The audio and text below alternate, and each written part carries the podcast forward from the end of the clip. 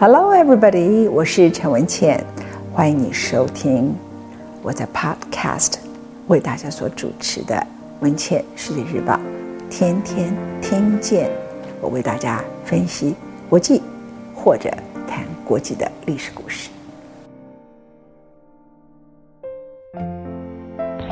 本节目由未来暂时所赞助。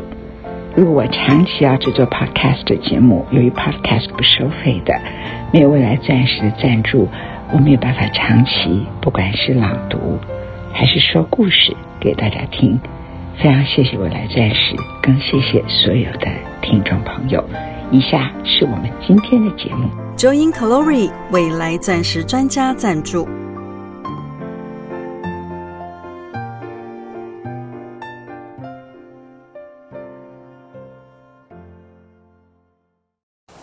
每一次到了年底的时刻，人们就想回顾这一整年。这一整年，二零二零，当然人人类过得非常苦，主要的因为 COVID-19 新冠疫情。尽管一月二十三号的时候，武汉封城，全世界多数的人都以为那只是一个发生在中国，尤其是发生在武汉的悲剧。没有人会想到，美国现在死亡的人数已经。破了三十万。不过，在二零二零倒数的时候，我想要跳开“人”这个字眼，因为人在过去太把历史以人为中心。我想把地球其他的生物当成主角，所以我想说一个二零二零属于他们的这个，他们是人类以外的在地球上的生物，他们在二零二零的故事。他们的故事是指其他的不重要的吗？我们这些人常常觉得自己主宰着整个世界，我们称某些国家叫做霸权，叫做独裁。你有没有想过其他的生物是怎么看人类？人类作为一个生物，对他们而言就是一个集体的霸权。每一个人类对大多数的其他生物。我们住在一栋大楼，我们开发一个城市，我们盖一个高速公路，我们所有的方便，对他们而言，都是占领他们原来的栖息之地以及土地。我们都是独裁者，而我们对于这些砍伐，比如说山林地的砍伐，我们不会称。叫做砍伐，我们说叫做砍荒啊，或是垦荒，筚路蓝缕垦荒，就这样称。我们对他们的宰杀，以前还是很多男人自自己证明自己很有魅力，叫做打猎，在以前很有名的叫 Out of Africa。远离非洲里头，他们整个所塑造的是一个殖民主义的一群白人的女性，到了那个地方如何得到她的性解放？但是从那个白人眼中，她的女性的一些性解放，对当地的那些其他的有色人种，特别他们去到那个地方，很大的目的都是为了钻石。那殖民主义的目的在非洲就是为了钻石这件事情来看，其实啊，人是很不好的。生物，所以我才想把今天的故事定调，完全谈非人类其他的地球生物。他们在二零二零年有好几个很可爱的故事。今年因为 COVID-19，我们人类受苦了，结果呢，很多博物馆、艺术馆都关了。在美国 Kansas 有一个艺术馆，这个艺术馆呢，旁边动物园，动物园就跟艺术馆联络。他们就带了三只可爱的企鹅，就走进去这个艺术馆里面，因为没有人嘛，博物馆是封馆的。然后三只企鹅就在观赏里头的名画，这是第一次企鹅可以进博物馆观赏人类至少还留给其他生物的礼物。第二个最特别的是在巴塞罗那，巴塞罗那呢也是封城。巴塞罗那在今年年中的时刻，巴塞罗那剧院打开了，终于有了第一场音乐会。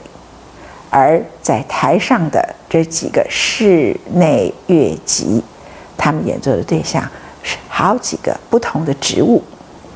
这些植物聆听了作为一个霸权独裁者的人类，还留给地球不错的一项礼物，叫做音乐。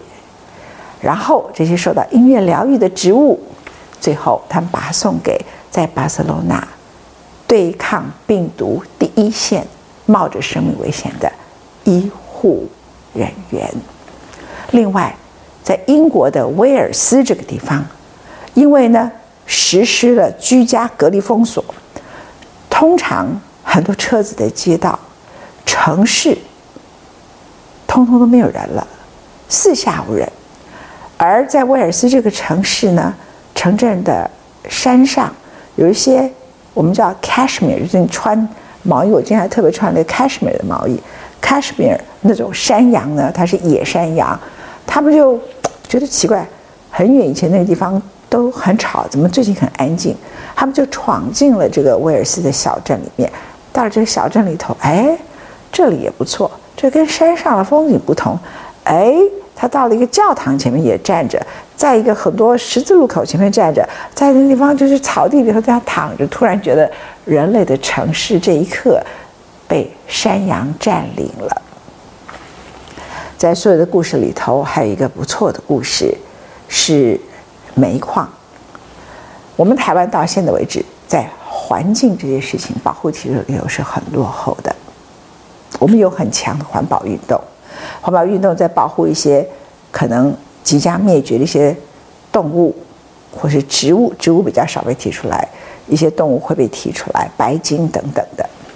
但是我们最可恶的，就是大多数的环保运动不反煤矿，这跟全世界的所有环保运动的趋势完全相反。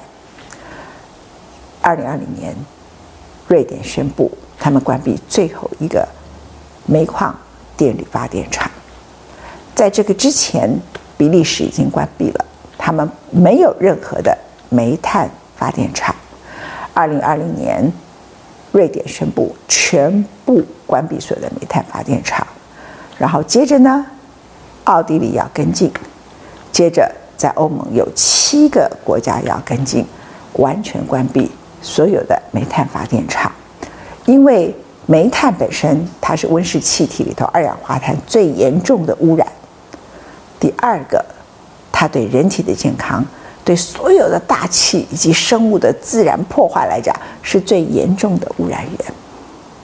而我们台湾的环保运动居然不反对煤炭，因为有一个比煤炭还要更重要的对他们而言的宗教性的议题，叫做反核。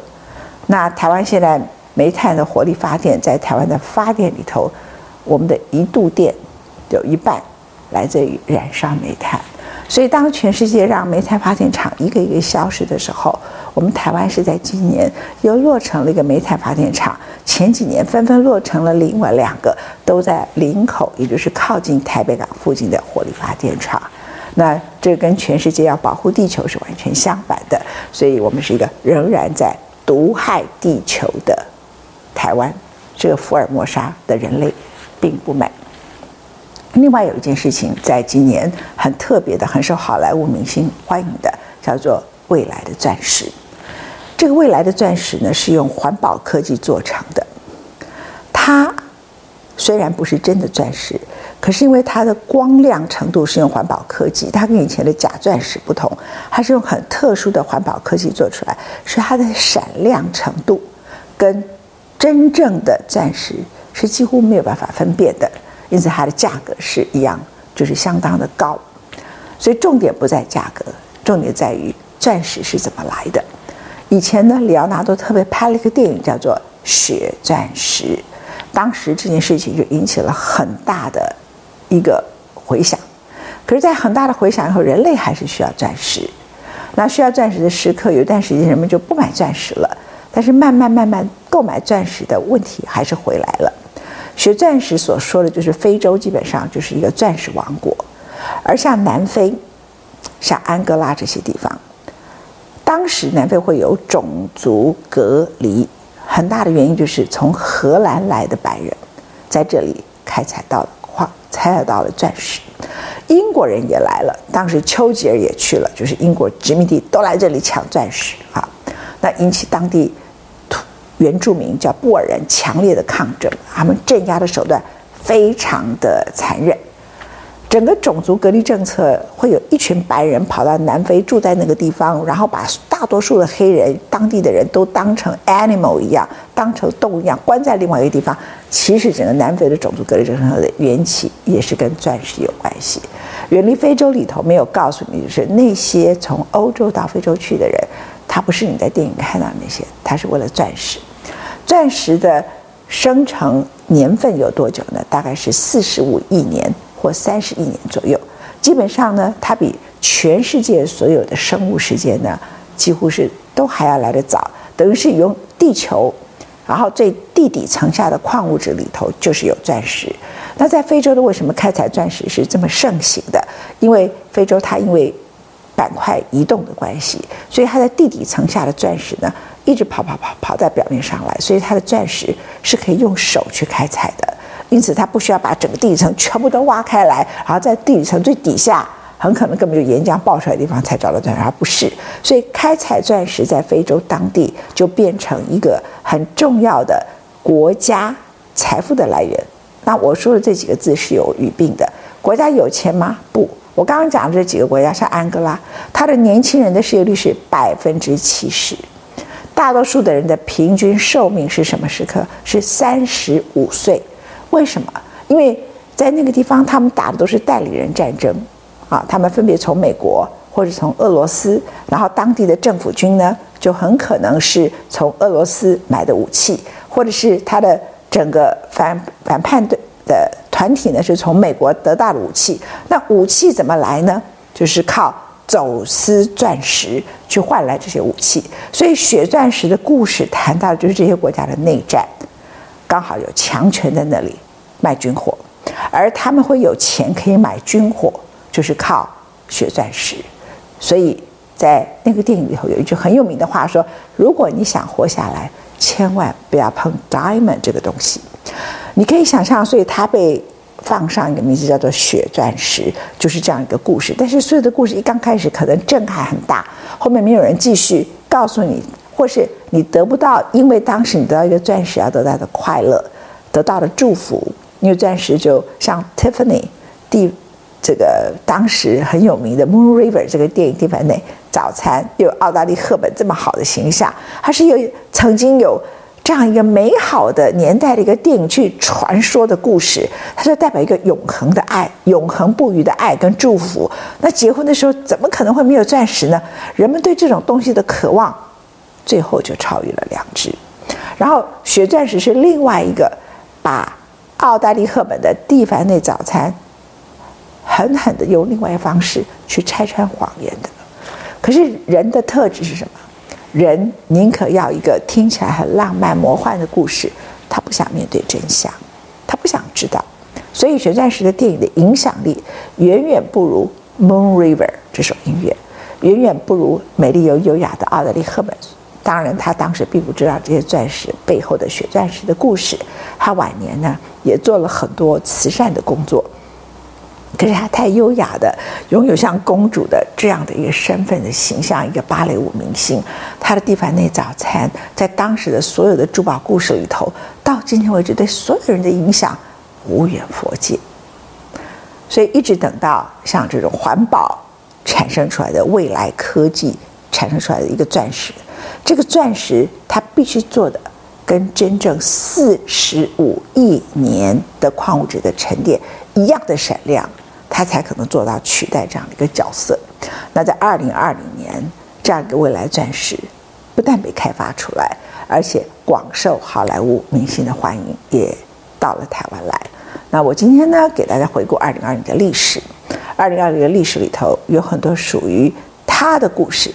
这个他呢，可能是企鹅，他去了博物馆，也可能呢是一堆植物在巴塞罗那音乐厅，然后最后给了医护人员。那也可能呢，就是我刚才所说的煤炭火力发电厂被一个一个关掉，还有山羊占领的城镇，最美的故事跟最后，不要让那个当地的反抗军在内乱里头不断的打不断的打，不断的打。所以，其实拒买钻石这个观念啊，跟我们过去所看到一个纪录片十二夜讲狗的问题是一样的，就是说，你不要去买狗，你宁可去认养，而且觉得不弃养啊。那当时就是喊出这个口号。那到目前为止，他在台湾算是相当成功的。很多人的狗都是从收容所里头认养过来的。那现在呢，关于血钻石的事情，他就是一直等待一个未来的钻石这样的一个科技可以产生出来啊。那这是二零二零年告诉大家的几个新的人类算是给地球留下来的贡献。你让山羊有了一个城镇，你让植物听了一场音乐会，你让企鹅去了博物馆。然后你让煤炭火力发电厂在欧洲好几个国家都一个一个要关掉，然后血钻石的悲剧不要再延续。谢谢你收看今天文茜的世界日报。